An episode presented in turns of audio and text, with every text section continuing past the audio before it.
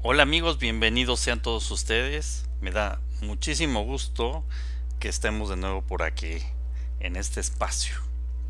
Quiero comentarles a ustedes que el día de mañana eh, hará una reflexión en esta cápsula el maestro Miguel Gallo Reynoso, que es el director de la Escuela de Emprendimiento Social e Innovación de la Universidad Iberoamericana Ciudad de México. Una aportación de veras muy interesante, es personal y de alto valor porque es, tiene que ver con la construcción de un tejido social, un tejido económico que tanta falta le va a hacer que consideremos en los siguientes tiempos.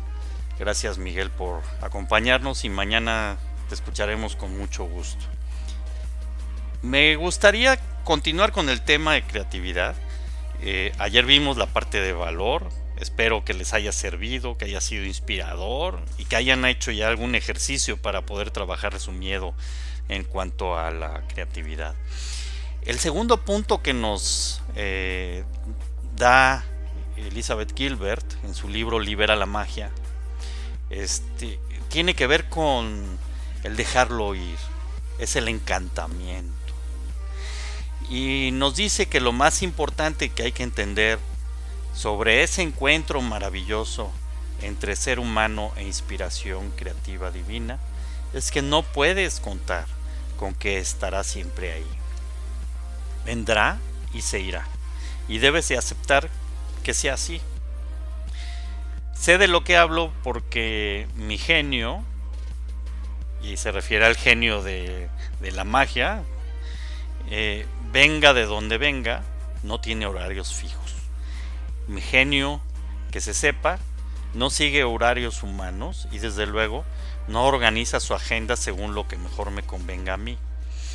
A veces sospecho que mi genio está pluriempleado como genio de otro, quizá incluso de varias personas, como si fuera un trabajador autónomo.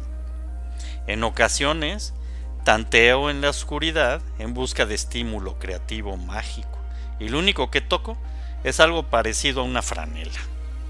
Entonces, de pronto, ¡zas! llega la inspiración como salida de la nada. Y luego, ¡zas! se marcha otra vez. Una vez me quedé dormida, dice Elizabeth Gilbert, viajando en un tren y soñé un relato entero, de principio a fin. Me desperté del sueño, cogí un bolígrafo y escribí la historia en un arrebato de inspiración febril. Es lo más cerca que he estado nunca de tener un momento puro. Un manantial se abrió dentro de mí y las palabras brotaron página tras página sin ningún esfuerzo. Cuando terminé de escribir el relato, apenas tuve que corregir una palabra. Era perfecto, perfecto y al mismo tiempo extraño. Ni siquiera trataba de algo sobre lo que yo habría escrito normalmente. Después, varios críticos repararon en lo diferente que era el relato del resto que componía el volumen. Un crítico de forma reveladora lo describió como realismo mágico yankee. Era un relato encantado, escrito bajo un hechizo incluso un desconocido podía ver los polvos mágicos. Sigo pensando en ese relato como la joya más perfecta que jamás he desenterrado de mi interior. Aquello fue, sin lugar a dudas, gran magia, pero también fue hace 22 años y nunca me ha vuelto a ocurrir. Y créeme, desde entonces me he echado muchas siestas en trenes. En ese tiempo he tenido momentos de asombrosa comunión creativa, pero nada tan puro y estimulante como aquel intenso encuentro. Vino y se fue. Y lo que yo digo es, si mi intención es quedarme sentada esperando a recibir otra visita creadora, tan pura e intensa, puedo pasarme mucho tiempo esperando, así que no me quedo sin escribir hasta que mi genio decida visitarme. En cualquier caso, he llegado a la conclusión de que mi genio pasa mucho tiempo esperándome a mí, esperando a ver si de verdad me toma en serio este trabajo. A veces tengo la sensación de que mi genio está sentado en un rincón y se ve, se me ve sentarme a mi mesa, día tras día, semana tras semana, mes tras mes, solo para asegurarse de que voy en serio, de que de verdad estoy dedicándome en cuerpo y alma al trabajo creativo. Cuando se convence de que no estoy haciendo el paripé, es posible que haga acto de presencia y me brinde su ayuda. En ocasiones esa ayuda no llega, hasta dos años después de empezado el proyecto. En ocasiones no dura más de 10 minutos, pero cuando llega, la sensación de que el suelo avanza bajo mis pies, bajo mis palabras, me siento feliz y me subo al tren. Cuando esto ocurre, escribo como si no fuera del todo yo misma. Pierdo la noción del tiempo y de mí. Mientras sucede doy gracias al misterio por su ayuda.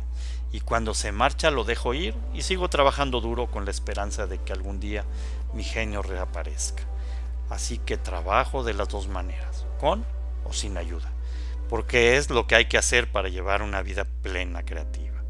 Trabajo con constancia y siempre agradecida al proceso, sea tocado o no por la gracia. Doy gracias a la creatividad por permitirme colaborar con ella porque en cualquiera de los dos casos es asombroso. Lo que conseguimos hacer, lo que conseguimos intentar, lo que en ocasiones logramos en comunión. Así que gratitud siempre, siempre. Así es amigos.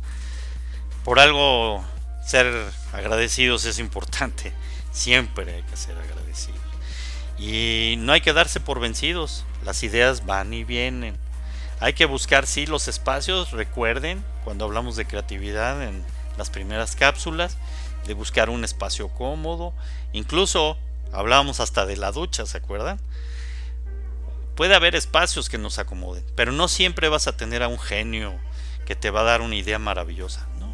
A veces son ideas que no tienen ese pego del genio, esa magia divina, sino a veces son ideas que desechamos y a veces hay ideas que son muy importantes, pero no te des por vencido. No esperes dos años a que llegue tu genio, porque así no vas a avanzar.